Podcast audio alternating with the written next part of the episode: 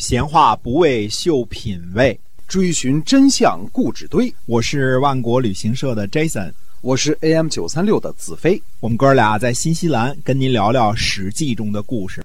各位听友们，大家好，欢迎您呢收听我们的节目《史记》中的故事啊。熟悉我们的节目的朋友呢，应该知道啊，我们呢是由新西兰万国旅行社的 Jason 为您讲的。那么，新西兰万国旅行社，哎，我们请 Jason 给我们简单介绍一下我们的特色的服务，好不好？哎，总之就是不购物不赶路啊。我们这个做团呢做得很好，你想加入呃包吃包住包邮的这个目的地成团呢，呃，可以去这个飞猪携程找我们。那么实际上我们最大的业务呢，现在是自由行、租车、自由行都是可以来找我们的。对，新西兰万国旅行社携程上就可以搜到我们哈。对的，嗯，那么还是接着讲《史记》中的故事。我们讲一讲这个合纵哈。嗯，是的，这段时间呢，历史的头绪较多啊，这个各国的情形呢都不太一样，所以我们把秦国、赵国和楚国呢，呃，分开来说，这是呃西边、北边和南边的大国。那么这个事儿呢，可以说是自己给自己找的事儿，因为。如果要是讲战国这个段时间的故事呢，绝大部分人都是把苏秦和张仪拿出来一讲啊，文采又好，又优美，哎，又有曲折，又有故事性，是吧？嗯，呃，这下就把几百年就带过去了。但是这样讲呢，它不是真事儿啊，所以掰开了揉碎了说，简单的，你想六国一合纵，这个秦国一连横，咵，这几百年就没了，这多简单呐，是吧？还有好多别的国家别的事儿呢，都没讲呢。对呀、然后再顺便讲一讲什么孟尝君呐、平这个平原君呐、这些个特别有意思的啊，故事性很强的故事大家也听的。讲的花里胡哨的，大家也搞不清楚怎么回事啊，是真的假的，没人管了，对吧？呃，所以这是最简单的一个方式。嗯，但是呢，我这人死板，脑筋死板比较较真儿啊，所以先把这个容易讲的方法给它略过去了。嗯那么你知道呢，苏秦和张仪的故事是瞎编的，是假的，那就得找各种各样的头绪，然后看看当时的历史是怎么发展的。哎那么我们说了，如果把秦国一个单线儿的，比如说讲这个魏然呐、讲这个宣太后啊，呃，讲秦昭襄王啊，然后怎么骗孟尝君呐、这个单线的比较简单，对吧？嗯讲赵国的时候，赵武灵王怎么把北方的这个游牧民族打走了啊，然后把中山国给灭了，呃，雄才大略，最后让给自己儿子，让自己儿子杀丘之谋给给杀了，这些事情呢也比较简单。讲楚怀王呢，什么楚怀王先被张仪骗呐，后被张仪诱骗了呀，这个之后打仗打输了呀，政治决策怎么样的失误啊，这相对来说呢也比较简单。那么齐国在这段时间其实也没闲着。特别是呢，我们说这个时候是两个王啊，一个是齐宣王，一个是齐闵王。其中更特别的是齐闵王。齐闵王在公元前三百年继位之后呢，这主就没断了折腾，这是一个特别能折腾的主。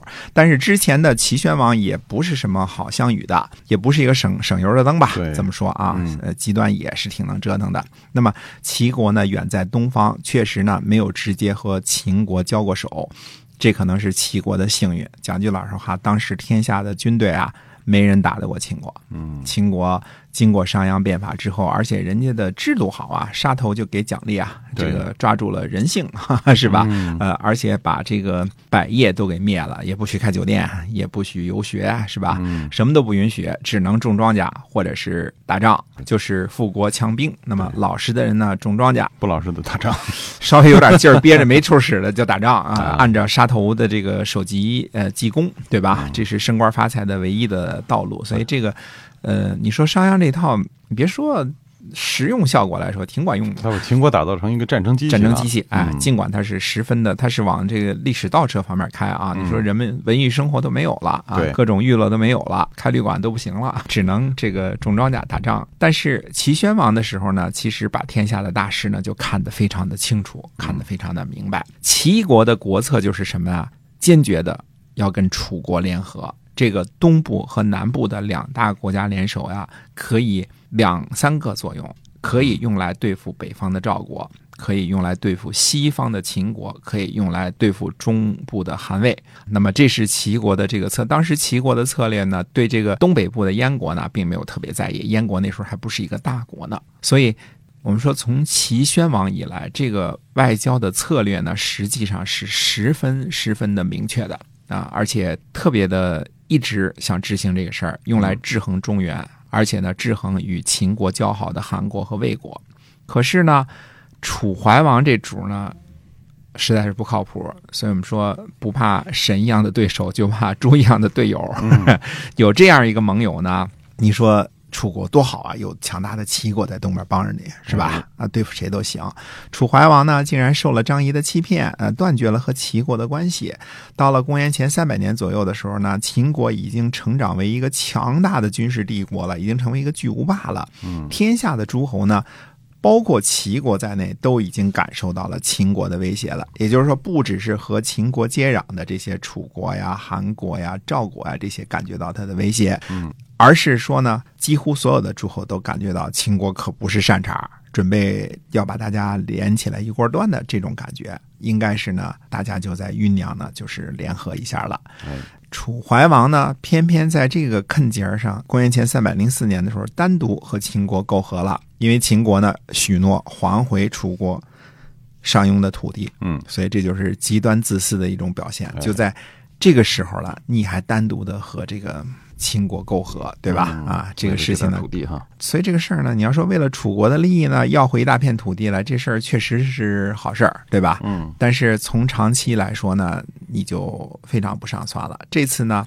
齐国、魏国和韩国呢都不乐意了，三国意见呢非常统一，要收拾一下楚怀王这个叛徒。啊 套用一件今天的话叫叛徒啊。哎所以呢，公元前呢三百零一年呢，我们说看看当时的历史的这个进程啊。那年我们说过了，秦国呢夺取了韩国的壤啊，也就是今天的邓州。韩国呢这事儿也不管了，反正一穷山沟嘛，是吧？那么韩国呢，首先策应了魏国。和齐国发起的一场对楚的战争。齐国呢派遣大将张匡，魏国呢派遣公孙喜，韩国呢派遣鲍渊一起呢出兵。这个地方呢，我们要稍微解释一下，几乎是楚国的最北部的边境了。嗯啊，就是原来最早的时候，我们老说这个方城山，方城山怎么样？那么今天呢，我们大家呢去看一看地形图啊，湖北的北部边境呢，那我们说大约啊，看地形图你就看得很清楚，从什么地方呢？从伏牛山脉到桐柏山脉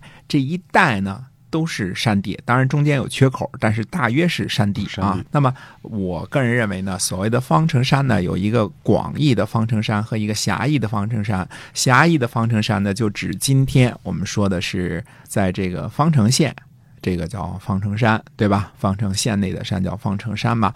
但实际上，广义的方城山是指的整个的这一大部分的山脉，就是楚国的北部边境，这都叫方城山。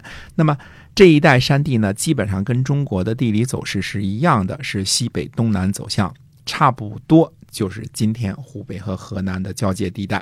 我们说，楚国呢，早在春秋时期呢，早就越过了这些山地的界限，把自己的疆土呢扩展到了河南，就是方城山以北，特别是原来呃陈国和蔡国的这些个地界儿啊，还有许国的这些地界儿啊。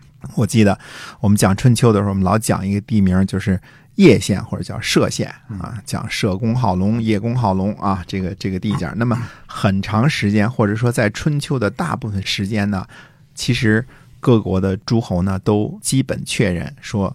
歙县或者叫叶县，这是楚国的地界儿嗯啊，就是在陈国和蔡国都存在的时候，大家也早就认可这件事儿了。也就是说，这部分河南是楚国的，这个事儿呢都由来已久了。而这次呢，三国联军呢对于楚国的这个攻击呢，一点都没手软。这次呢，杀了楚国的大将唐妹，而且呢，韩国和魏国呢攻取了邺和宛。以北的地区，嗯，那就是说，河南的一大片呢就被这个谁给占领了。我们说的宛，就宛平城的宛，这个在今天的河南；叶呢，就是今天的叶县啊，或者叫社啊嗯，这里都是山区以北的地界儿啊。今天都划归河南了。那个时候呢，属于楚国，而且属于楚国已经很多百年了。我们今天呢，查看湖北的地图呢，还会发现呢，这个方城山一线呢，抵御北部诸侯国的这个侵伐呢，简直是太理想了。因为这就是楚国的天然国界嘛，对吧？特别在冷兵器时代，都得是靠着这个车啊，战车这个进攻的时候呢，太理想了。因为从春秋以来呢，呃，楚国几乎永远把北方呢视为敌人啊，从来就是把北方视为敌人。但是好像我记忆当中，就是诸侯的联军一次都没有越过防城山，攻入到湖北境内，也就是说没有进入到本土。楚国的这个疆土哈，楚国的这个本土，哎，嗯真正的唯一进入过楚国的本土的是谁呢？就是心脏地带的是伍子胥。伍子胥呢，这个厉害啊！伍子胥、这个、打到了楚国都城嘛。哎，啊五战伐郢，把这个郢都呢给拔拔取了。这个地方呢，就是几乎北部的这个屏障是非常的坚固的。嗯那么这个我们再反过头来再想起上次我们讲的壤，也就是今天的这个邓州这个地理位置，对于楚国来说是多么的重要了。总之呢，三国联军呢很厉害，楚国呢损失大片土地，无奈何呢，楚怀王只能向秦国去求救，啊，让太子呢在秦国做人质啊，这是个信誉抵押。那么前一段呢，我们已经讲过这段故事了，就是说楚太子恒呢在秦国做人质的时候呢，又惹事儿了，所以这个王啊或者君呐、真是不好当，是吧？哎你说你有这个血统，但你没这个本事，嗯呃呃，真是挺难的。那么太子恒呢，杀了秦国的大臣，结果呢，秦国呢怀恨在心，又跟楚国开战。那么这个时候，楚怀王和魏国和韩国和齐国是这种关系，嗯，那么跟秦国是这种关系，可见呢，当时几大诸侯国当中，实际上相对来说比较消停的还是赵国和燕国。人家赵国在那儿自己扩大着地盘儿，是吧？占着中山国的土地，然后这个打击着北方游牧民族。燕国在那儿咬牙切齿的恢复生产，悄悄摸摸的这个找闲人，是吧？把苏秦呐、什么之类的都给豁楞去了。当时呢，这段期间，就公元前三百年左右呢，实际上整个的矛盾的焦点呢，都集中在大约是楚国这边了。嗯啊，秦国对楚国，齐国对楚国，韩国、魏国对楚国，所以把这个问题呢，呃，交织清楚。同时呢，还夹杂着什么呢？主要是对秦国对于魏国和韩国的蚕食，比如说占领穰、占领五岁，呃，占领魏国的太原，这是一步一步的这个两个主线，一个是。秦国对这边的挤压，一个是对楚国的挤压，同时楚国呢还面对着北方四个国家同时的打击，所以楚怀王现在大家可能对这个人的形象呢，相对来说比较熟悉点了。那么上回说到呢，其实讲秦国的时候已经讲到了楚国，那时候楚怀王呢已经进入五关了，被秦昭襄王呢给扣住了。对吧？那么大约是公元前二百九十九年、二百九十八年这个时候了。下边的历史会怎么发展呢？那我们下回接着说。好，那我们今天啊，这个史记中的故事呢，就跟大家聊到这儿了。感谢您的收听，是新西兰万国旅行社的 Jason 为您讲的。我们下期节目再会。再会。